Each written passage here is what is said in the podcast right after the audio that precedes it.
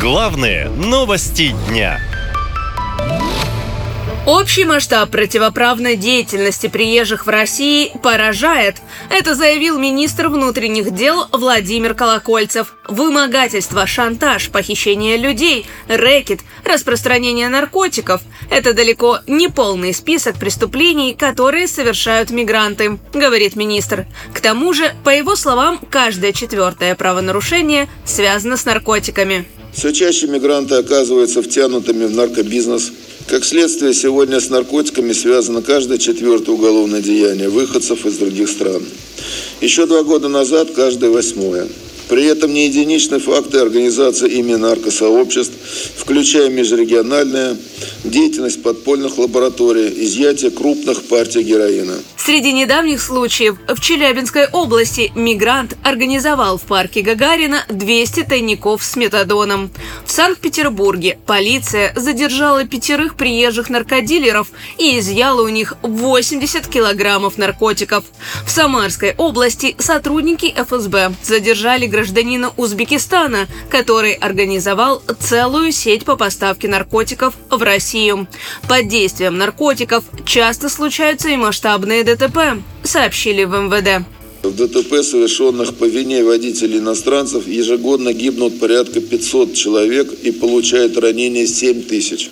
Ситуация уже настолько печальная, что о ней заговорил патриарх Кирилл. Он увидел в мигрантах угрозу для существования всей России.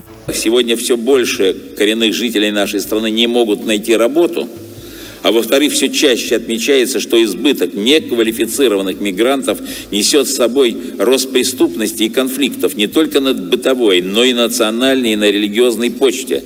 Надо прямо сказать, в условиях, когда наша страна подвергается непрекращающемуся давлению извне, извне перечисленные явления представляются существенной угрозой. Депутат Госдумы Дмитрий Матвеев считает, что всех мигрантов нужно активно отправлять на фронт. Говорит, что пока не видел в зоне СВО таджикских батальонов.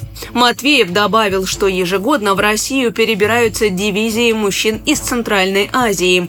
Они получают в России зарплаты, живут в российских городах, но защищать страну не хотят, возмущается депутат. Только за первые три месяца этого года в стране официально стало на 45 тысяч таджиков больше. Но на фронте умирают русские, говорит депутат Матвеев. Идет война, России нужны солдаты. Добро пожаловать в наше гражданство. Но армия среднеазиатов вступает в полки таксистов, дивизии дворников и строителей, но не стрелков и минометчиков на СВО. Или хотя бы строителей окопов и блиндажей. Получается, что права, пособия на детей, материнский капитал, льготы, пенсии от российского гражданства есть, а обязанности, в частности воинской повинности, нет – но вот в Министерстве труда и соцзащиты предупреждают, что без иностранцев стране не справиться. Ведь они занимают те рабочие места, которые в силу разных причин не интересны самим россиянам. Мол, без мигрантов стране не обойтись. Иностранцев нужно даже больше, считают в правительстве. Но, похоже, в криминальных хрониках без них пусто не будет. Наша лента. Веселим, сообщаем, удивляем.